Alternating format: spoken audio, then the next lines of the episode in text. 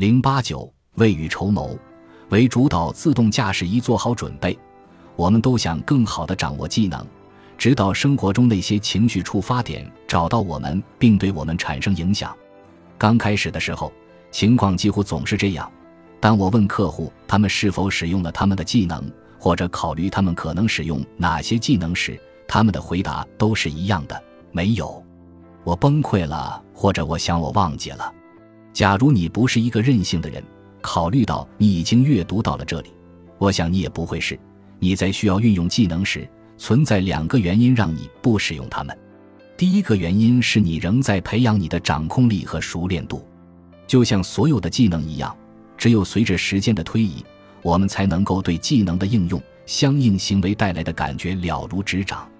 如果你曾经学过某种乐器，你就知道那种在成功演奏一首曲子之前必须反复摸索的感觉。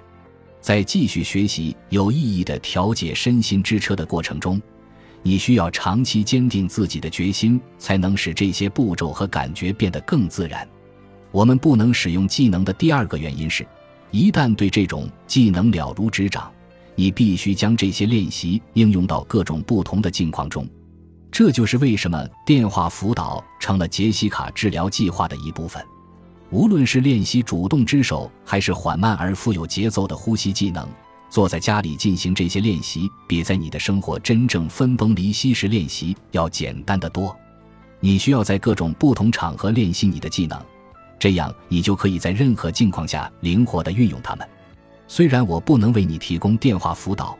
但是我会告诉你如何了解你的自动驾驶模式，并在出现问题时制定一个周全的应对计划。